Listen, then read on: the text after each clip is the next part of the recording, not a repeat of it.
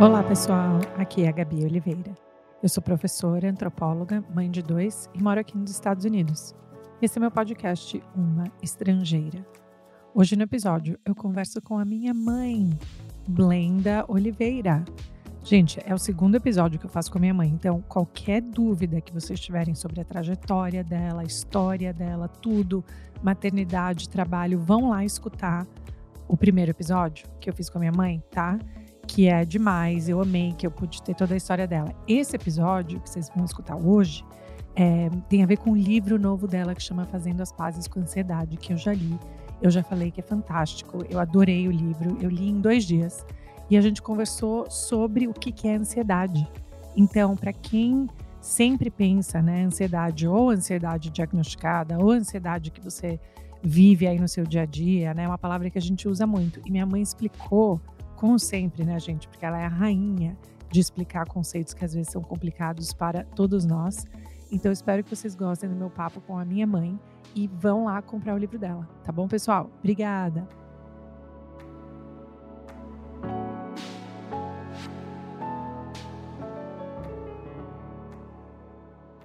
Quem está de volta por aqui? Minha mãe! Oi, mãe! Oi, filha!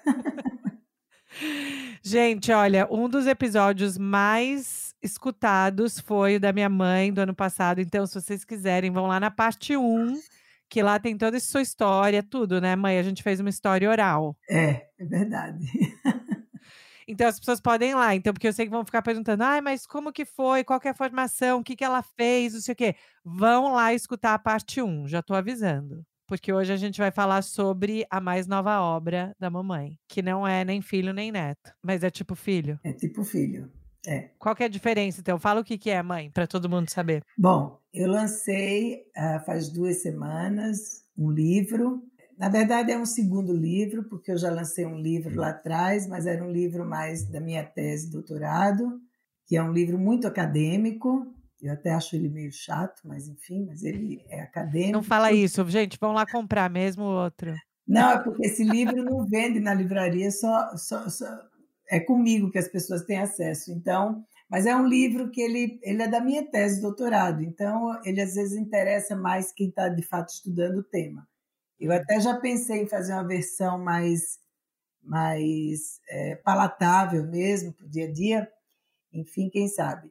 E agora eu lancei um segundo livro, que é o Fazendo as Pazes com a Ansiedade, que foi um livro que eu escrevi na pandemia, lancei faz dois meses atrás. E esse livro, na verdade, caiu no meu colo, foi um pedido da editora nacional, né, que me, me procurou, e a gente começou a conversar muito sobre temas em psicologia e chegamos à, à ansiedade como um tema bastante importante nos dias de hoje, principalmente a gente no meio da, da, da, da pandemia, então a ansiedade estava assim, é, todo gás, né?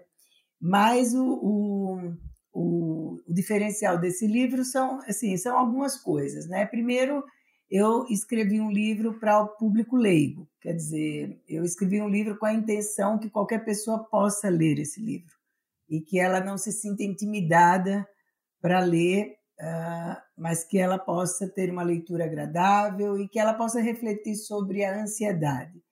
O segundo ponto é que eu não trago uh, a questão do transtorno de ansiedade, porque essa é uma área que necessitaria outro tipo de escrita, outro tipo de, de, de sustentação, mais psiquiátrica, médica também eu teria que entrar em algumas coisas mais técnicas, então eu, eu não optei por não entrar no transtorno de ansiedade. E por último, não menos importante, talvez mais importante e mais difícil para mim, que foi o desafio desse livro, era escrever a ansiedade como possibilidade, não como impossibilidade, né? É trazer a ansiedade é, no aspecto dela mais de mais saúde, de mais comunicação, né?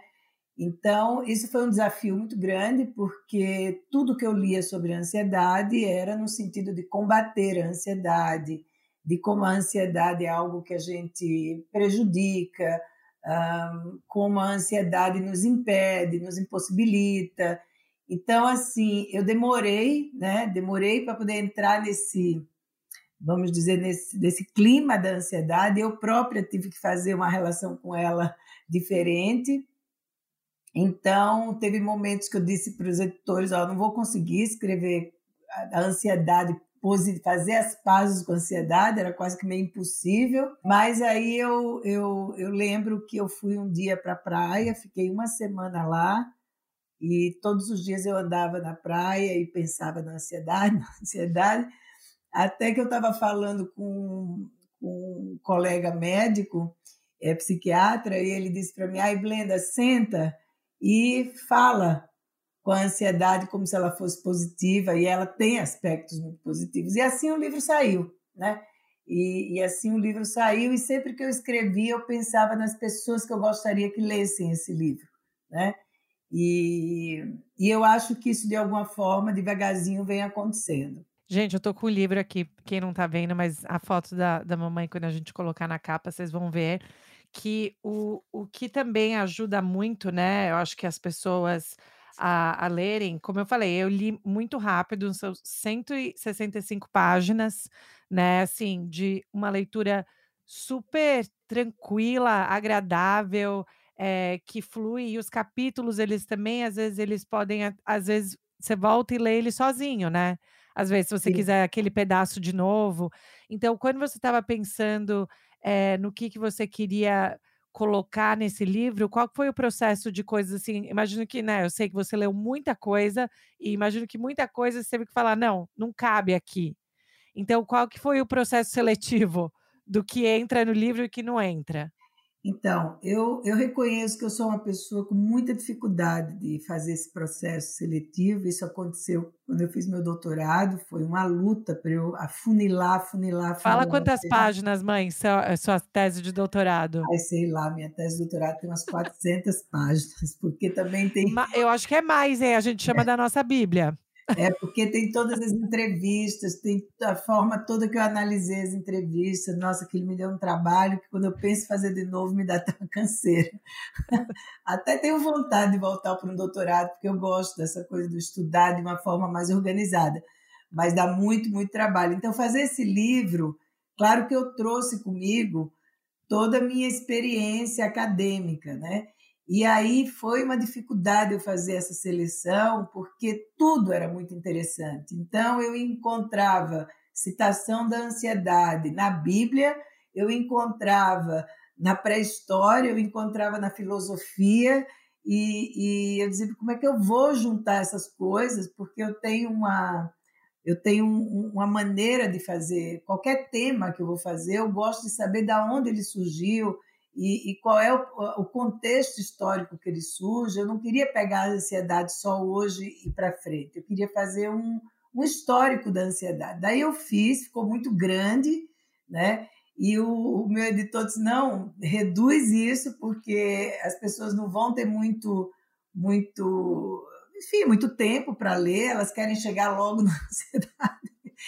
E aí eu, eu, eu, eu fiz a coisa de um jeito que eu fui pegando de algumas coisas, sem que ficasse uma coisa de retalhos, mas tivesse uma, uma tivesse aí um ritmo né, de leitura. Mas para mim foi, foi, muito, foi muito importante, porque é, a ansiedade é algo muito antigo. Na verdade, é a fundação do ser humano na humanidade, a ansiedade. Quer dizer, sem ela Uh, e com ela, muita gente descobriu muitas coisas, muita gente foi comido pelos leões, muita gente né, é, não, não suportou estar tá nas florestas caçando, e enfim, uma série de coisas. Então, nós estamos nesse caldo de ansiedade desde que a gente nasceu, né? faz parte, é fundante do ser humano, que alguns chamam de. É, embora eu usei no livro de forma. É, da mesma forma, não, eu não fiz, não fiz diferença, mas há autores que fazem diferença entre ansiedade e angústia, né? E alguns filósofos falam muito mais da angústia, a própria psicanálise fala muito mais de angústia, né? E, mas eu usei de forma indiscriminada aí a ansiedade, e porque senão eu teria que, que fazer todo um capítulo sobre essa questão da angústia e é uma, é uma enfim, daria um outro, um outro livrinho desse. Então, eu resolvi uh, usar os termos de forma equivalentes. Né? Mas você também separa a questão do medo, né? Sim. A ansiedade. E aí, o medo, porque no livro, quando, é que eu não quero falar muito para as pessoas irem ler, tá? Então, não vou dar os spoilers. Mas, assim, essa separação da gente entender né, a diferença entre o medo que a gente possa sentir e aí a ansiedade viria como uma resposta, uma adaptação. É, é essa seria a ponte? Sim, há, sempre dentro da ansiedade há medo, né? Mas nem todo medo traz ansiedade. Às vezes o medo também ele é um sinalizador importante né, para a vida, porque isso também faz com que você se proteja, com que você evite é, novos erros. Né? O medo ele, ele tem um, um aspecto bastante protetor e seria um absurdo alguém não ter medo nenhum. Todos nós temos medo, porque o medo é parte da, da humanidade da gente. Mas o medo ele está bastante ligado à ansiedade, ele faz parte porque a ansiedade ela tem como característica uma espécie de preocupação por algo que ainda não está no seu cenário do presente. Então, ele é, é, é algo que a gente imagina ou a gente queira resolver que ainda não é possível resolver porque não aconteceu.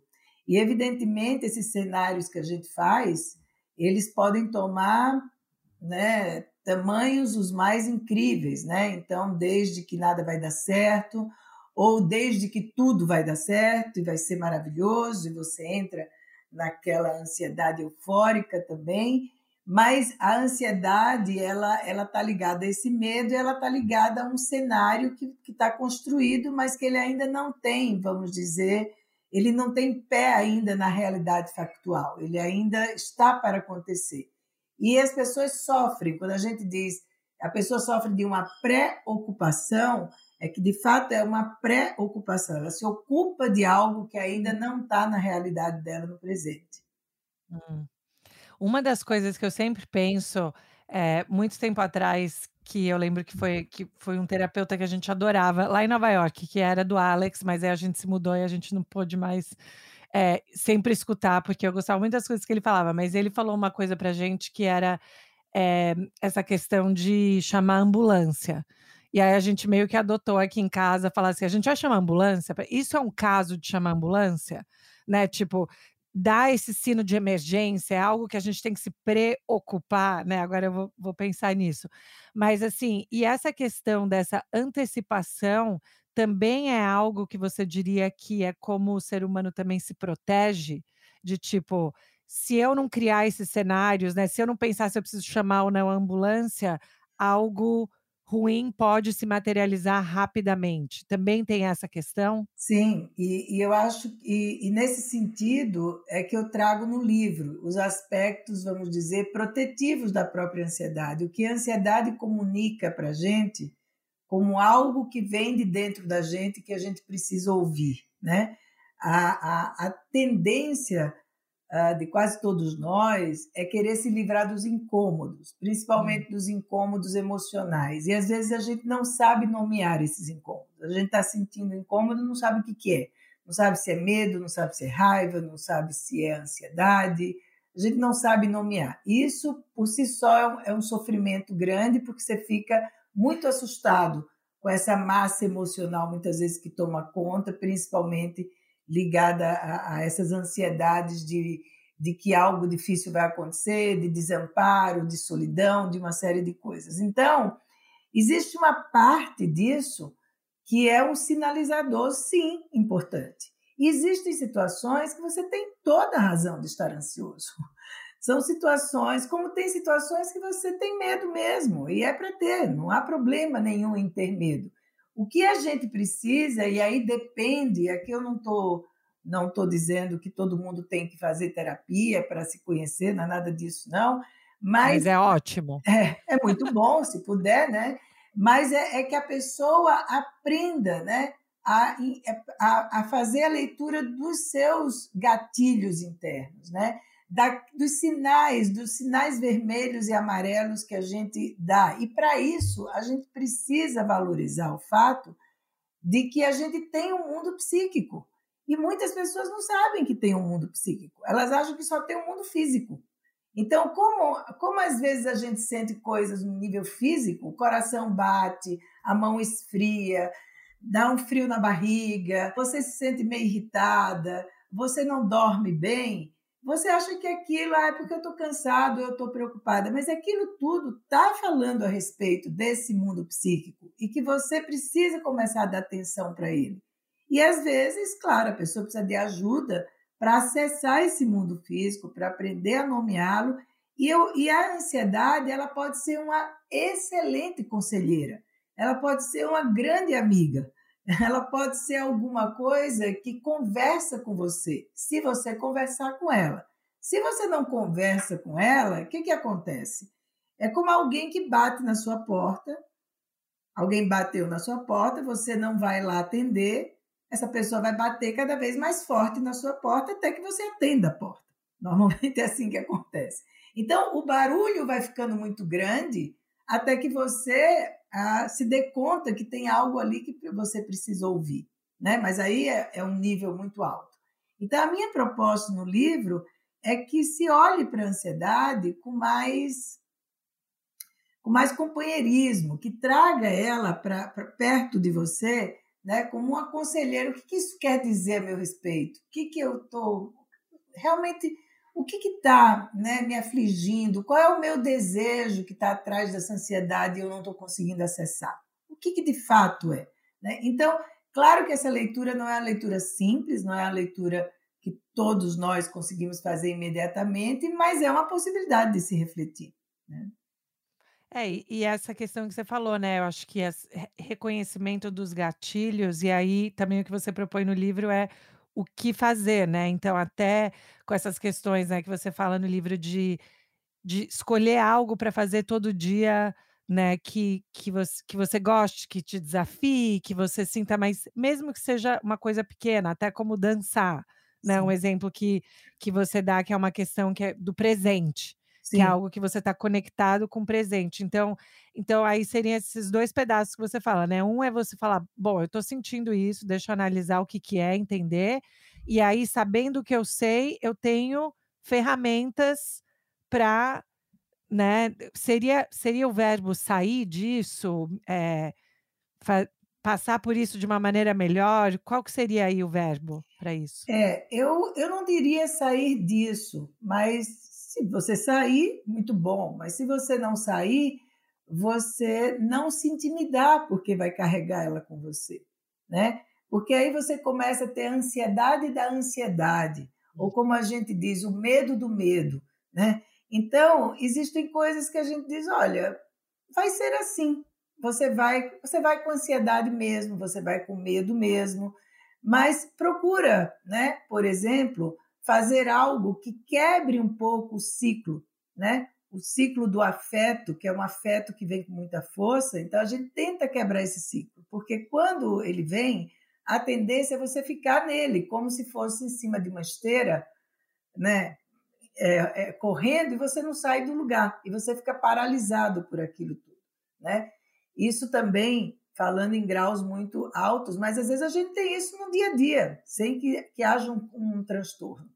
Então, é, é importante a gente focar em alguma coisa do presente, fazer alguma atividade, levantar e fazer alguma coisa, nem que sejam coisas pequenas. Ah, mas, mas eu fiz isso e ontem eu tive ansiedade. Não tem problema, não tem problema. Faça uma coisa por vez e pense num dia por vez. Não precisa pensar que ah, eu vou banir a ansiedade da minha vida. Não vai, não vai, porque nós, seres humanos, somos seres faltantes somos seres falhos, a gente não, a gente não tem certeza das coisas, a gente não tem controle. É, a questão do controle está muito dentro da ansiedade das expectativas também. Pessoas que têm uma necessidade imensa de controlar tudo e ter tudo sob suas mãos, a tendência a ter ansiedade é muito maior. Assim como as pessoas que têm um nível de expectativa muito alto, é, também e eu quero dizer assim, controle a gente tem na vida, precisa ter, né? Eu não estou dizendo aqui que a gente não possa ter. Expectativas, sinto muito, vamos ter sempre. Mas a gente precisa estar abertos a, a, a, a, sempre observar que régua é essa que a gente coloca, para quem a gente coloca essa régua, em que momento da vida, porque essas coisas são disparadores de ansiedade, sem sombra de dúvidas que são, porque você quer, imagina, manter um mundo tão incerto, nunca esteve tanto, sob o seu domínio, sob o seu. Você não vai conseguir. Você não vai dar conta disso. Né? Então, no livro eu falo sobre algumas, algumas, alguns aspectos, algumas áreas da vida da gente, como essa ansiedade vai aparecendo e, e como é que as pessoas vão lidando com elas, né? Com ela. Isso, isso é interessante porque é aquela questão, né? Eu, eu acho, para mim, me ajudou muito pensar assim, a ah, se eu estou sentindo quais, como que se manifesta para mim, né? Uhum. Então, quais são os aspectos físicos, psíquicos, emocionais, é, se muda né, a minha alimentação, se muda o meu apetite, essas coisas, mas também se muda meu humor, é, o jeito que eu respondo, né? Tipo, eu fico pensando muito nisso. Ao mesmo tempo, eu também fico pensando que é, eu, às vezes, eu consigo usar a ansiedade para a minha sensação de ansiedade para produzir mais, por exemplo, entendeu? Então, por exemplo, se eu tenho que fazer uma palestra, alguma coisa, aquela ansiedade para mim, ela, eu sinto que ela quase que me protege. Eu tô eu tô maluca ou não? Não, não. Esse, esse é um aspecto que eu acho que, que eu deixo claro no livro, né? De que a ansiedade ele é um dos motores, né? Que nos impulsiona a crescer, a conhecer, a pesquisar, é, a construir. Sem ansiedade a gente não faz isso, né? É uma energia, ela tem contém nela uma energia que impulsiona você para frente, né? E se a gente olhar a história desde lá, a gente vai ver isso, né? Quer dizer, a ansiedade ela está ligada a esse desejo do conhecimento, desejo de fazer melhor. Então ela ela é um motor, né? Ela é o motor da ânsia, daquilo que eu busco, daquilo que eu, que eu procuro. Né? Eu até inicio o livro com a historinha da sua sobrinha, da Luísa, quer dizer, mostrando a coisa da curiosidade. A criança tem muito isso, né? É só a gente ver quando chega aniversário das crianças, elas ficam ansiosas que vai ter o aniversário, qual é o presente. Isso não é uma ansiedade ruim, isso é uma ansiedade que está ligada à curiosidade, está ligada à alegria, está ligada a algo que você vai ganhar, vai mudar a sua vida, né? Então, eu, enquanto estava escrevendo o livro, experimentei muitas ansiedades, sem sombra de dúvidas. Algumas que eu tive que parar para poder me refazer, outras não, outras que eu estava assim encantada, né? Tinha dias que eu, eu, eu ia ler uh, algumas coisas, eu, eu adoro ler uh, filosofia e religião, e eu dizia, eu quase esquecia do livro e ficava lá lendo e escrevendo, eu disse: não, mas isso aqui não vai servir para nada para o livro, o que, que eu estou aqui lendo? Eu preciso terminar. Mas era uma coisa que me encantava tanto, que me deixava numa excitação, num desejo tão grande. E esta ansiedade, eu acho que é uma ansiedade absolutamente produtiva, que ela está contida dentro dessa outra que às vezes assume níveis muito altos e que a gente precisa entender que a gente precisa tirar o excesso dela porque a gente não vai ficar né, livre de ansiedade. Uma coisa muito interessante é, é, que a gente falar muito de ansiedade é uma coisa muito nova, embora ela seja muito antiga, mas é muito nova, né? Na minha época, eu até cito isso no livro da, da minha adolescência, jovem adulta, eu nunca vi, né, se falar tanto de ansiedade, mesmo quando eu estava na faculdade de psicologia. Isso foi uma coisa que foi surgindo aí, finais dos anos de 1980, 90, se começou a falar muito, começou a identificar a questão da síndrome do pânico, que já tinha lá atrás, mas foi ficando mais, mais falada, não é? e eu lembro de criança eh, e adolescente, eu nunca vi meus pais dizerem que estão ansiosos. Eles diziam muito que estavam preocupados, preocupados, com medo, né? Ou eles estavam assim esperando algo mas não se falava muito a palavra ansiedade. Isso é interessante, porque ela passou a fazer parte do, do nosso dicionário né, coloquial do dia a dia. Todo mundo fala de ansiedade, não existe quem não fale sobre ansiedade. Né?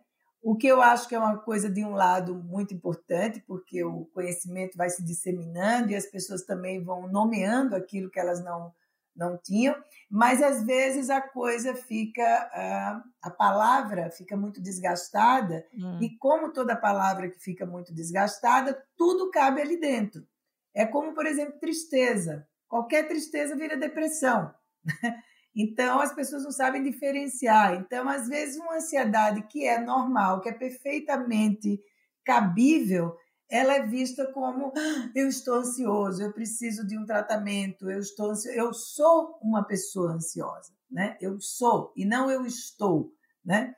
Então, ah, claro que tem pessoas que têm uma, um traço de personalidade, vamos dizer, mais ansioso, isso a gente vê, né? É um traço aí, mas que isso não define a pessoa. A pessoa é mais do que uma ansiedade, ela, é maior do que isso. Então, aí, aí tem um problema da palavra, porque as pessoas vão, vão se encaixando nesses diagnósticos e fica tudo explicado aí, quando muitas vezes a coisa é muito mais ampla né, e muito mais complexa. É isso, isso era o que eu ia te perguntar. Eu acho super interessante pensar que a gente fez um a gente teve, né, como sociedades no mundo, vamos dizer, eu imagino Brasil e Estados Unidos falando assim, um progresso muito grande em termos das pessoas poderem falar mais abertamente sobre saúde mental, né, falar sobre medicação, se né, hum. pedir e, e, e não ter aquele tabu, né, aquele medo de falar, olha, eu tomo um antidepressivo, eu, to, eu tomo o um ansiolítico, né? A gente teve um progresso muito grande com isso. Ao mesmo tempo, é o que você está falando, também se abrange tanto o, o que é, que aí entram coisas, né, que são parte da vida moderna, né, de existir. Você diria isso? Sim. Sim, até porque se a gente volta um pouco lá para trás, né, é, com, com a Revolução Industrial, com a modernidade, a vida da gente passou a ter, a vida do ser humano passou a ter um, um, um outro olhar, um outro contexto, que isso impacta o que cada um deseja para a vida, né? a, pressa, o relógio, o tempo, a produtividade. Então, tudo isso uh, foi impactando, e a gente sabe que mudanças históricas, econômicas e políticas impactam a nossa saúde mental, faz surgir emoções com muito mais frequência, isso é verdade, né?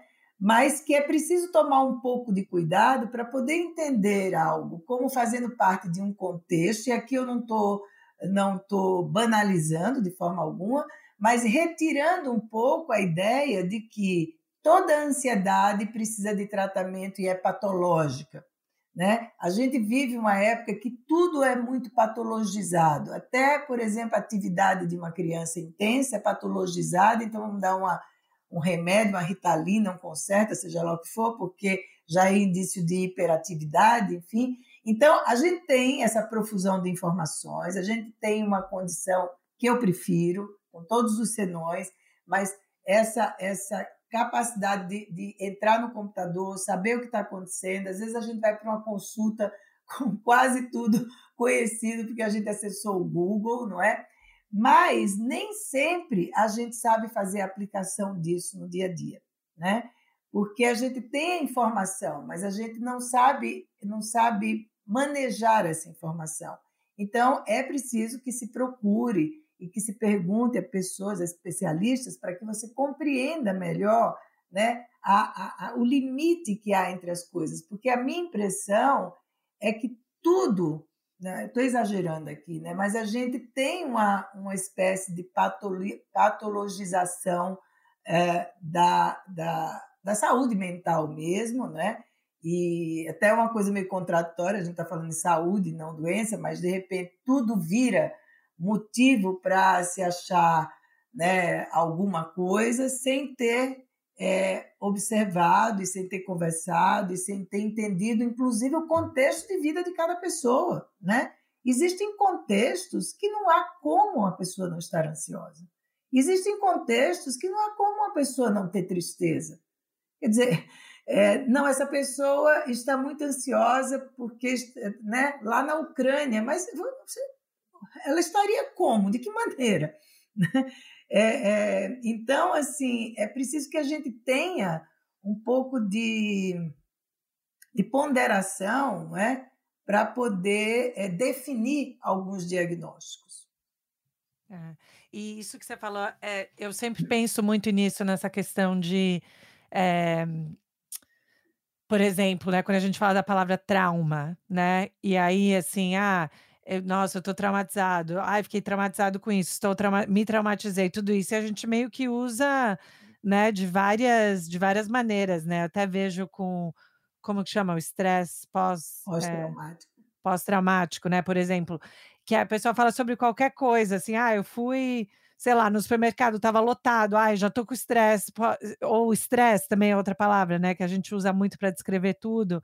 E aí eu também fico pensando nisso, não que é, eu queira comparar situações, né? Porque tragédia, tristeza é tão pessoal que se a pessoa estiver triste, ela é triste, né?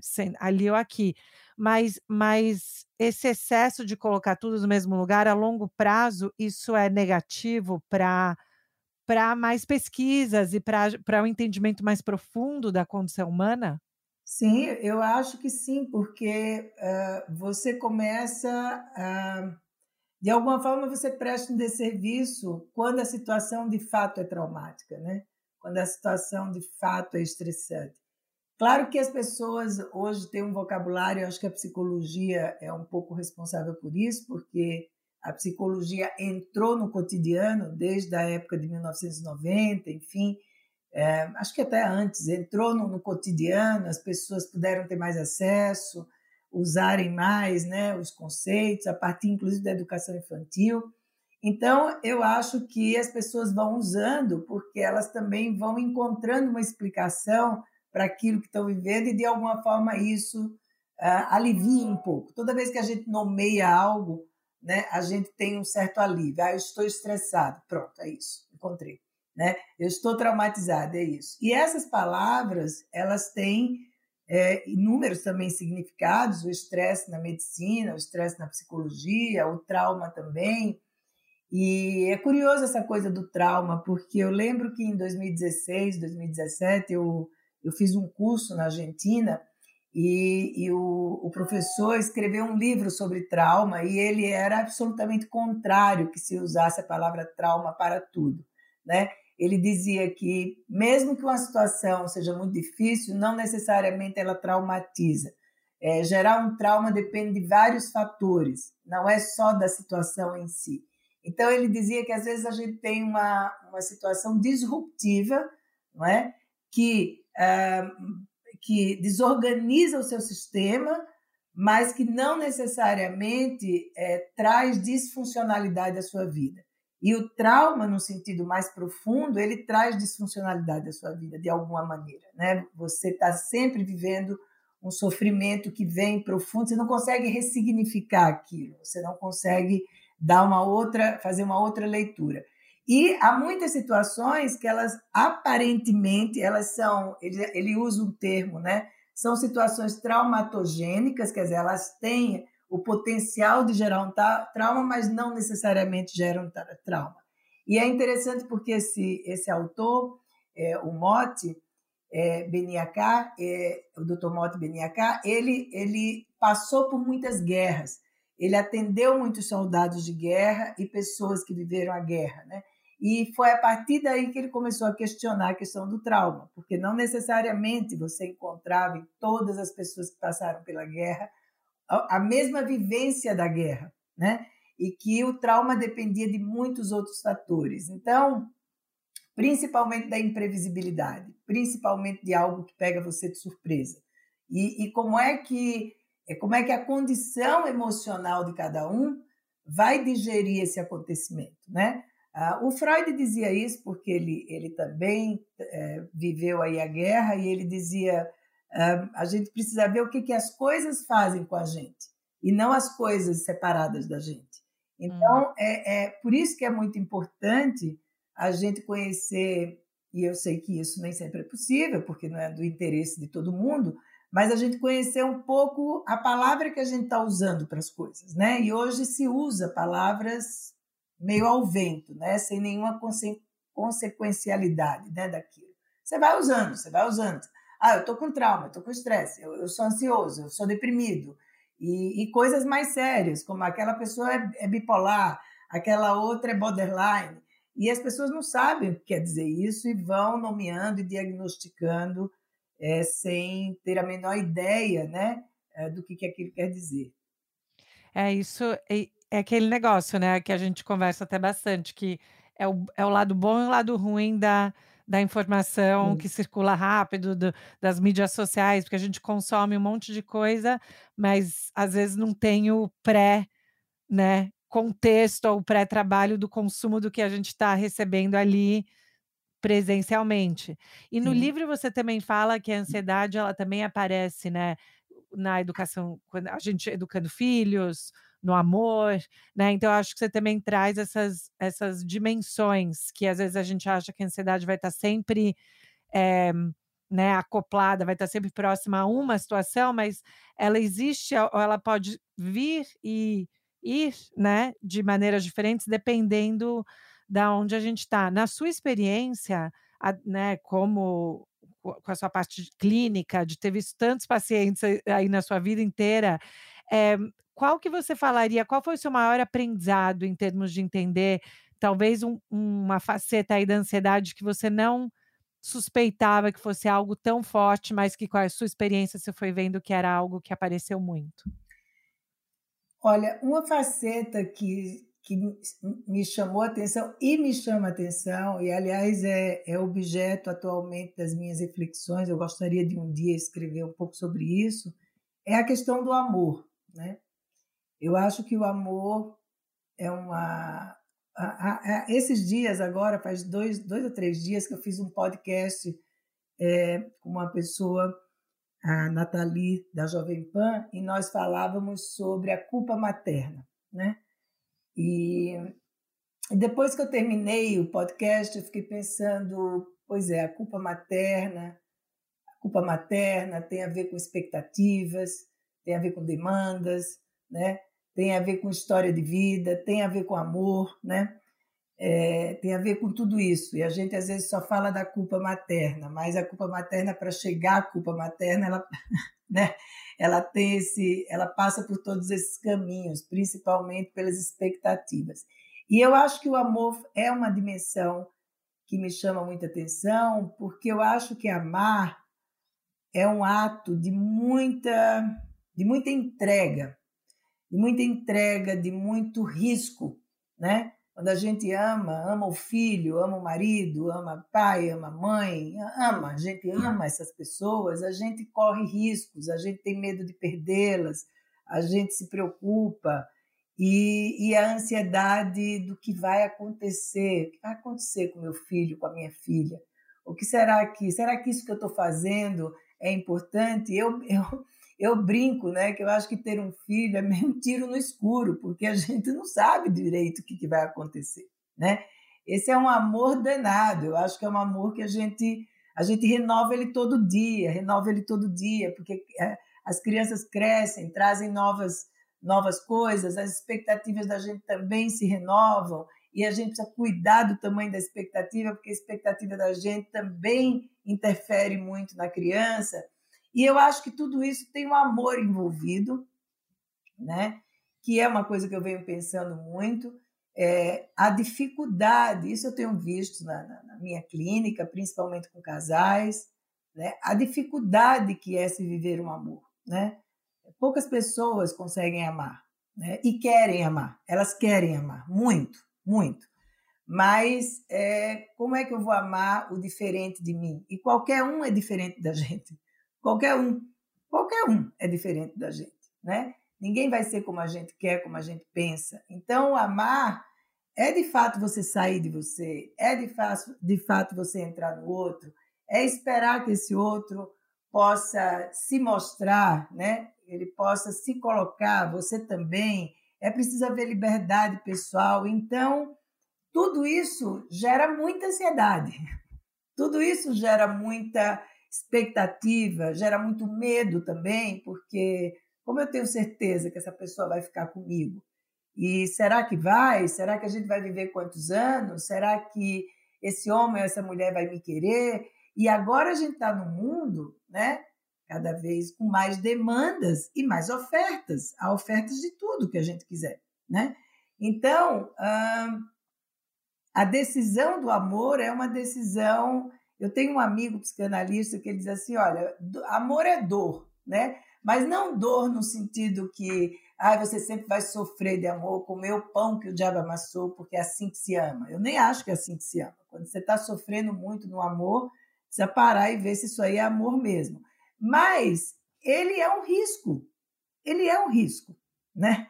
Porque viver com alguém não significa que esse alguém vai querer viver com você sempre, ou que você vai querer viver com esse alguém. Então tem um risco ali, né? O risco da perda de quem a gente ama. Então o amor de todos os aspectos é, tem sido para mim um aspecto muito caro assim que eu tenho observado muito na clínica bastante que é a dificuldade das pessoas entenderem o que raio é isso de amor. E amor é um negócio que a gente não explica muito. Né? Como é que a gente vai dizer para uma pessoa, olha, senta aqui que eu vou dizer para você o que é amor. Amor é isso, isso, isso, isso. Amor é uma coisa que é da vivência, do dia a dia, né? Então, uh, quando as pessoas me trazem alguma coisa, eu digo, olha, mas isso é parte do amor. Amar é isso, é um pouco isso também, né? Então, acho que tem uma idealização ainda muito forte. Uh, eu esqueci de falar desse aspecto, mas esse aspecto é o que pega muito no amor. Eu acho que tem uma idealização muito grande do amor materno, do amor familiar, do amor entre duas pessoas, né, do amor amoroso, vamos dizer, do amor erótico, amoroso.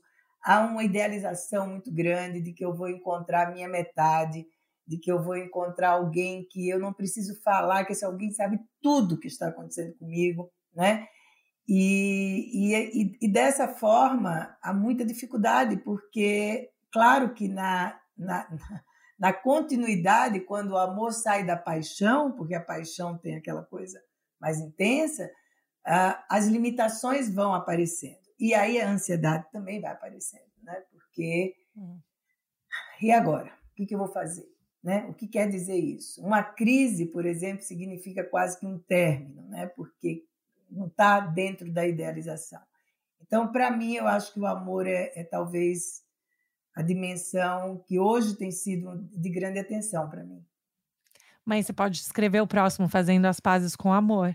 É. Já pode ser tipo toda uma série assim de fazendo as pazes com, né? Porque eu acho que o que é legal de, desse livro e também vindo de você escrevendo isso é é que você sabe é, você como profissional, né, como psicóloga e tudo isso, você sabe o que, que é um transtorno de ansiedade, que as pessoas, né, precisam de intervenção, você sabe a seriedade disso, você sabe. E aí o que está falando é, gente, tem isso, mas também tem uma, tem outras partes da, da ansiedade que é importante a gente, né, falar sobre, porque para a gente estender, né, aumentar, explorar o nosso conhecimento de quais são essas emoções. Eu sempre penso naquele filme que você que, você que me falou para assistir da, sabe, de dentro para fora. Chama Sim. de dentro para fora? O...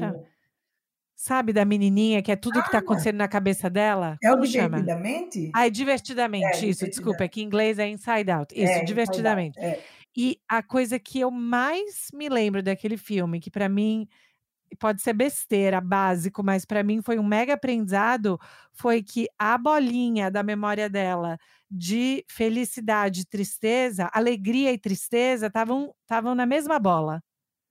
Sim. E eu fiquei pensando como às vezes a gente passa um tempão tentando isolar a nossa emoção, né? Isso é ser felicidade, isso é feliz. Eu tenho que estar 100% para poder ter a experiência do amor e da felicidade, mas está tudo enrolado. É. Essa, essa é uma noção, essa é uma, é uma, é uma ideia importante, não é? é? De que há uma tendência a gente separar muito as coisas, né? Isso aqui é felicidade, isso aqui é tristeza, e é tudo assim 100%. É, ou é uma coisa ou é outra. E, na verdade, eu acho que, que até, por exemplo, o budismo traz um pouco isso, né? e outras religiões orientais também, mesmo algumas, algumas é, católicas, mas a, a, ideia né, de que não existe nada sozinho. Né? Dentro da alegria contém a tristeza, dentro da tristeza contém a alegria, dentro da felicidade a infelicidade. E o, e o grande pulo do gato né, é como é que você ama as suas circunstâncias quando elas não estão favoráveis, né? O, o, Nietzsche dizia isso quando ele falava da questão do amor fati, que é muito bonito quando ele fala, quer dizer, ame sua vida acima de qualquer coisa, né? É difícil isso, bem difícil, não é fácil. Quer dizer, ame as suas circunstâncias, seja ela qual for, porque somente a partir desse amor que você vai conseguir fazer a modificação no que você quer. No momento que você entende que ou a vida tem que ser feliz, ou ela tem que ser, né? Não, agora é triste, agora é feliz. Essa, vamos dizer, essa compreensão da vida muito binária, né? Você empobrece a tua vivência na vida, porque a vida ela é tudo ao mesmo tempo, ela acontece tudo ao mesmo tempo, por isso que é tão é tão difícil, vamos dizer, tão desafiadora, né? Essa ideia de que eu preciso decidir, não, agora eu tô, não, nem fala comigo porque eu tô, eu tô infeliz, né? Quer dizer, é, é, então por isso que nesse livro Fazendo as Pazes com a Ansiedade é um pouco a ideia de que uh, faça as pazes, que hoje em dia a gente está em guerra com quase tudo, inclusive com a gente mesmo. Né? A gente precisa fazer as pazes com a gente antes de qualquer coisa. É, eu, eu penso isso, eu, inclusive conversando com o editor, eu falei, eu falei sobre essa série, né, de fazer as pazes, inclusive fazer as pazes com ódio, fazer as pazes com medo, porque a gente precisa entender que essas coisas estão dentro da gente ódio, raiva, medo, alegria uh, mas elas precisam ser ouvidas e não e não atuadas como tem sido feito, né? e não colocada para fora de qualquer jeito. E, enfim, estou falando nesse momento mais do ódio e tudo mais, né? da raiva e tudo isso. Mas elas existem. Então, é um momento que é importante, e eu diria, uh, interrompi agora o que eu estava falando, mas eu diria que como, como é importante, mas como é fundamental. Que pena que as escolas não têm isso. Que a gente desse às nossas crianças uma educação emocional, né? Uma educação dos sentimentos, uma educação de que, ao invés de a gente dizer para uma criança, para com isso que você está é, tá com medo, para com isso, mas poder dizer, olha, isso é medo, isso funciona assim, mas isso passa, né? É muito, é muito uh, apaziguador para uma criança ouvir de um pai e de uma mãe, que são autoridades, simplesmente uma frasezinha pequena que é assim: olha, isso vai passar e está tudo bem. É assim que é. Porque é assim que é. Ai, porque o meu amigo não gostou de mim na escola, então. Então vamos falar sobre isso, mas deixa eu te dizer uma coisa: é assim que é. As coisas acontecem. É a vida da gente acontecendo. A vida da gente acontecendo é assim dessa forma. Tristezas, alegrias, raivas e assim vai, né? Então eu acho que quando eu terminei de escrever esse livro, eu fiquei pensando, puxa, eu podia ter escrito um capítulo sobre educação. Não, faz outro, mãe. Eu acho que um outro seria legal, assim, esse focado na, na educação emocional das crianças, né? E que é algo que, pelo menos aqui nos Estados Unidos, a gente vê um pouco, e eu não acho que. Eu não sou muito fã da maneira que é feita, porque eu não acho que é integrada a realidade. É como se fosse tipo um período, sabe? O bloco das, das 9h15 às 9h45, é, vamos, né? Fechar os olhos, meditar e tal, mas, mas não tem nada acontecendo que.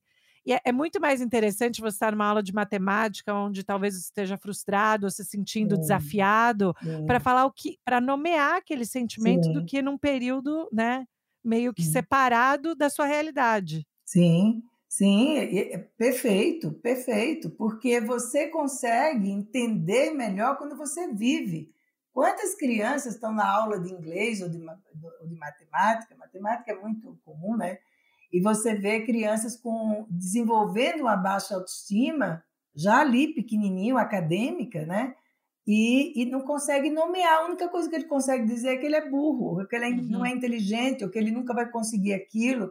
Então, quando a gente tem uma educação é, emocional para aprender a nomear as coisas, aprender a, isso é importante, aguentar um pouco. Uhum. Aguentar um pouco. Às vezes a gente, ah, eu estou com medo, aguenta um pouquinho esse medo, vai passar, né? Você não vai morrer do medo, vai ficar tudo bem, segura aqui na minha mão, respira, vamos respirar juntos. Isso eu estou falando com criança e com adulto, né? vamos respirar junto, tá tudo bem, o que, que você precisa, vamos tomar um copo de água, você está criando, dando chance que a pessoa faça uma musculação interna, hum. para que ela sustente mais os sentimentos dela, porque a gente tem uma tendência a querer se livrar logo. Porque hum. a gente acha que a gente vai morrer com aquilo, ou vai enlouquecer, ou vai acontecer alguma coisa. Não vai, não. Aguenta um pouco. Porque angústia é algo humano, é da constituição, é da condição humana. Nós nascemos nós, quando nascemos, precisamos de alguém né, que cuidasse da gente, que segurasse a gente no, no braço, porque senão a gente morria. Né? Imagine, a gente precisou de alguém que desse um nome para a gente. Olha que coisa incrível isso. Né? Então, é, é, nós nascemos desamparados, nós somos seres desamparados. Hum. A, gente, a gente vive em relação, a gente não vive sozinho. Por quê? Porque a gente é angustiado, porque falta, ninguém é autossuficiente. Então, eu acho que poder ter essa, essa comunicação sem medo, né? Porque eu tenho alguns adultos que dizem assim: a minha ansiedade veio muito da minha mãe. Eu conheço alguns adultos que dizem isso, né? É porque a minha mãe era muito ansiosa. Quando eu ficava doente, ela ficava muito ansiosa. Quando eu tirava uma nota baixa, ela ficava muito ansiosa. Ela ficava desesperada, ela não sabia o que fazer. E eu comecei a achar que aquilo era um problema. Eu também começava a ficar muito ansioso, né? É, meu pai era muito ansioso. Então, a ansiedade ela também tem uma história familiar. Ela também tem uma história, alguns, alguns especialistas né, falam que tem até uma, uma, uma, uma coisa geracional. Se você observar, vai ter várias pessoas na família com ansiedade. Mas eu acho que a gente precisa é, se esforçar como pais, como educadores, como cuidadores, para a gente passar para as crianças de que a emoção é a coisa mais valiosa que a gente tem. É o que a gente tem de melhor, mesmo quando ela, quando ela é incômoda, mesmo quando ela é chatinha, mesmo quando ela é difícil. Mas é a possibilidade que a gente tem de se transformar. É o que faz a gente ser humanizados, é a emoção, né? Então, uh, é preciso trazer isso mais para as crianças e eu concordo com você no dia a dia. Elas precisam ver isso acontecendo com elas, elas precisam ver isso acontecendo com os pais. Aí o papai está triste, o papai está chorando, por quê? Né? Então, ele chora, mamãe está triste, mamãe está brava, né? Essas coisas que, de modo geral, a gente termina não, não fazendo, né? A gente fala, deixa sua mãe, deixa seu pai. Não, não, não veja isso, não vamos falar sobre isso, né? Então, ah, é uma coisa importante. E no livro também tem um capítulo que eu gosto muito, que é um tema também que eu gosto muito, que é a questão da morte. Né? Eu acho que a gente não olha muito para a morte da gente. E a morte talvez seja uma das coisas que mais funda a nossa angústia. A gente sabe que a gente vai terminar. Não sabe que horas, que dia, de que jeito, a gente sabe que vai terminar. E eu acho importante a gente ter noção da morte porque isso pode trazer uma questão de vida muito maior, de você tomar mais conta da sua vida, porque você não é um ser eterno. Né? Quer dizer, alguns acham que a gente é, mas é, a gente está aqui nesse mundo. Então, a questão da morte, aí eu trago isso um pouco na questão do envelhecimento, que é alguma coisa, é, um, é uma parte da vida que também traz aí suas ansiedades, seus medos, né, suas agonias. É isso, a, da, a parte da morte eu acho super interessante, importante também, especialmente né, no momento que a gente vive ainda em pandemia, quando a gente fala de números de mortes tão altos, né? A gente tá, joga esses números, né? Um milhão, um milhão e meio, e tira um pouco né, essa parte é, humana aí que você estava descrevendo, e aí ao mesmo tempo que a gente fala muito disso, não é muito internalizado ou trabalhado, fica até distante. É, porque a gente também tem uma sociedade que ninguém quer muito falar de morte, né? Morte é, é um negócio que, não, falar de morte, que coisa mais, né? Não, não quero saber da minha morte. Só que a morte é uma coisa parte da vida, é preciso, é, preciso olhar para ela, saber da existência dela, né? E, e, eu acho que isso nos dá o tamanho uh, da nossa humildade também, diante de algo que é tão grande, né? Você sabe que eu tenho um colega que ele, ele é muito engraçado, e ele tem no consultório dele, do lado onde ele trabalha, uma, uma, um crânio, né? Bonito, mas é um crânio, uma, uma caveira. Então ele disse que ele colocou ali, toda vez que ele olha para ela, ele fala: ai, a morte está ali. um pouco, isso é muito engraçado. É, Companheira. É, então, eu acho que tem essa coisa que é muito importante, né? Ser vista, porque a gente vive num essa pandemia mesmo, quem que esperava por isso, né? E todo mundo achando que tudo que a gente tem de desenvolvimento tecnológico daria conta. Não dá conta muitas vezes, não dá conta, né? E a gente tem que se submeter a realidades que, enfim, é assim que é, não tem muito o que questionar, né? Embora muitos questionem. Então, eu acho que, que o livro da Fazendo as Pazes com a Ansiedade, eu pelo menos tentei né? Fiz um esforço de trazer as diversas dimensões, pincelando, não entrando profundamente em nenhuma delas, mas pincelando um pouco para dar a ideia que essa ansiedade ela ela tá, né, perpassando, ela perpassa a existência da gente em todos os níveis, né? Mãe, a gente vai precisar de vários outros livros e, gente, está disponível para comprar onde vocês compram os livros de vocês, livraria, online. A gente vai deixar os links aqui também. Mais recomendado impossível, tá? É, e é um presente ótimo para dar para as pessoas também, sem, sem ser passivo-agressivo, né? Dá para você dar para. Não é que você está chamando ninguém de ansioso quando você dá isso, é meio que já, né?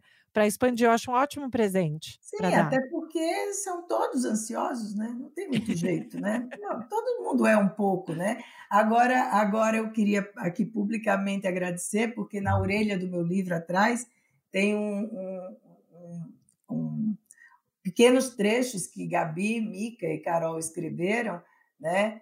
E sobre sobre a ansiedade, enfim, como é que elas viram e foi muito bom, foi ótimo elas terem aceitado esse convite, né? E, e uma pessoa brincou comigo, bom, Blenda, agora eu acho que seu livro ganha um pouco de legitimidade, porque você educou as filhas assim, né? Eu falei, olha, minhas filhas têm ansiedade, né? Todas, como não? Todas têm ansiedade. Agora, talvez elas tenham aprendido que tem recursos para isso, né? É. Tem recursos, elas não precisam sofrer é, né? E que ter recursos não significa um demérito, pelo contrário, né? É você buscar algo que te fortaleça naquilo que está te enfraquecendo no momento, né? Sim, eu acho que é meio que.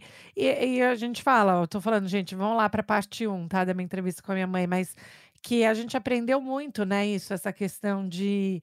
É, de escrever, de quando a gente é o médico, e, vo, e você sempre falava para a gente, vocês expliquem aonde está doendo, aonde, né? Você estava lá do lado para dar apoio, mas assim, é sempre da gente aprender a nomear é, o que a gente estava sentindo, falar sobre, entender, da, tentar entender de onde está vindo, né? Tá em contato com a nossa parte emocional. Eu sei que para mim, sempre, porque eu me considero ultra mega pragmática, então eu tenho que eu tenho que fazer os meus checar comigo mesmo e falar: calma, eu tô atropelando coisa porque eu quero logo resolver. Não, eu tenho que parar eu tenho que pensar. E, e, eu acho que, como mãe, é exatamente o que você falou. Eu tenho que, eu tenho que também, eu me preocupo que os meninos me vejam. Né, sendo vulnerável, falando, puxa, eu tô me sentindo assim, eu tenho que pensar por que, que eu tô assim e tal, falando isso alto, não só tendo resposta o tempo inteiro para tudo, porque isso hum. Aumenta a expectativa, como você falou, gera mais ansiedade, daí a gente fica nesse espiral, né, da, sim, sim. da ansiedade. E o Alex aqui, né, e ele fala disso super abertamente, que ele se trata por, por ansiedade e depressão faz tempo, e ele sempre tem, é, ele é muito bom de entender quando tá vindo, né, então assim, eu acho que ele ajuda muito a gente aqui também na família a falar, eu acho que isso, vamos pensar de onde está vindo, tipo uma como você falou, a gente, a gente é como se fosse um hóspede na nossa casa, né? Isso. Chegando. Tem um poema. Eu esqueci qual é o poema, vou procurar, mas tem um poema que fala disso, que deixa entrar, é um hóspede, vamos conversar com esse hóspede, depois o hóspede vai embora. Sim, sim, né? Você diz, olha, agora você já falou, já teve seu tempo, agora fica aí, né? Eu vou, eu vou ter que vou fazer, fazer minhas coisas. Exatamente. Não, mas eu acho que você, mas você sempre modelou isso pra gente, entendeu? Em casa, essa essa opção, essa janela de poder fazer isso, que isso é algo bom, é positivo, que não tem vergonha, né, nisso, porque eu acho que a gente, muita gente sente vergonha de admitir. É, e muita gente mente, né? Mente muito, se auto-engana, né? Ah, eu sou muito tranquilo, eu sou, eu sou muito resolvido, sou muito, ah, eu entendo tudo, eu resolvo tudo. É, Pois é, Aí uma hora não resolve e se assusta, né, com aquilo que vem. Porque Exatamente. de alguma forma. E aí a gente acaba hum, com uma, né, com criando uma geração aí de crianças jovens estão crescendo sem saber se comunicar e e aí isso dá reverbera em um monte de coisa. É, e, e para terminar, que eu sei que a gente está terminando, eu acho que quanto mais você consegue lidar com as suas emoções, quanto mais você consegue fazer os seus exames internos, exames honestos, tá? Não é aqueles que a gente, ah, eu sou o máximo, fiz tudo certo, ninguém sabe fazer nada. Não é esse, não. É aquele que a gente diz, putz, pisei na bola mesmo, isso aqui não é legal, isso aqui que eu fiz precisa ser revisto, né? você vai, vai se tornando uma pessoa mais resiliente, no sentido de você ter mais musculatura. E a minha impressão, e pode ser até uma impressão errada ou parcial, a minha impressão é que as pessoas estão muito frágeis para lidar com coisas que fazem parte da vida. Faz parte da vida, faz parte da vida que seu trabalho não é sempre o que você quer. Faz parte da vida que o seu amor não é tão perfeito faz parte da vida e graças a Deus que você como mãe pode errar, se enganar, porque a grande possibilidade do seu filho acertar é você errando, não é só você acertando. Então, eu acho que isso cria musculatura emocional, isso cria musculatura né, de vivência. Você é mais, você, como a gente falava antigamente no meu tempo, né? Você falava muito assim, a pessoa tem tem calo, né? Tem calo na mão, tem calo no, no, no coração, porque sabe, já enfrentou muitas coisas e sabe que as coisas são assim. Não tem muito, muito para onde correr. Elas são imprevisíveis e nem sempre são muito boas, né? Com Mas é certeza. É Mãe, super obrigada. Adorei obrigada fazer o meu fazer o meu debrief do livro que eu leio. Adoro quando eu consigo ler o livro e aí escutar do autor ou da autora. É, Fantástico. Não, muito obrigada. Obrigada aí pela oportunidade de falar sobre o livro, enfim. E vamos em frente. Vamos ver se vão vir outro fazer as pazes com. se a gente cria uma Vou falar pro pessoal deixar comentário, tá? Quando eu postar, eu vou falar, gente, deixem os comentários. Vocês querem fazer as pazes com. O né? Quê? Complete a frase. Isso aí. Adorei, tá adorei, mãe. Obrigada. Obrigada, filha. Saudades, mãe. Te amo. Um beijo. Logo a gente se vê. Um beijo. Tchau. beijo. Tchau.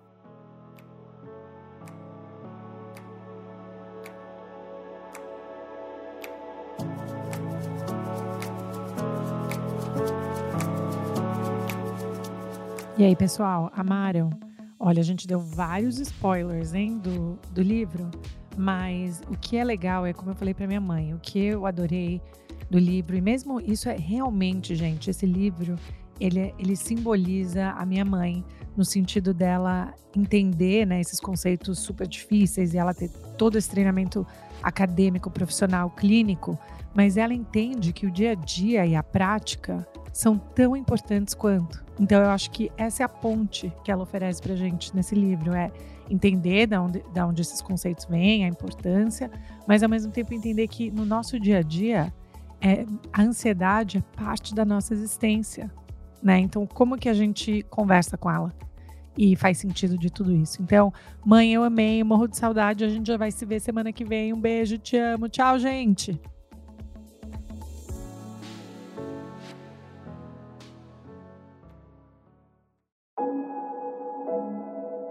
Esse podcast foi editado por Fábio Guerrara.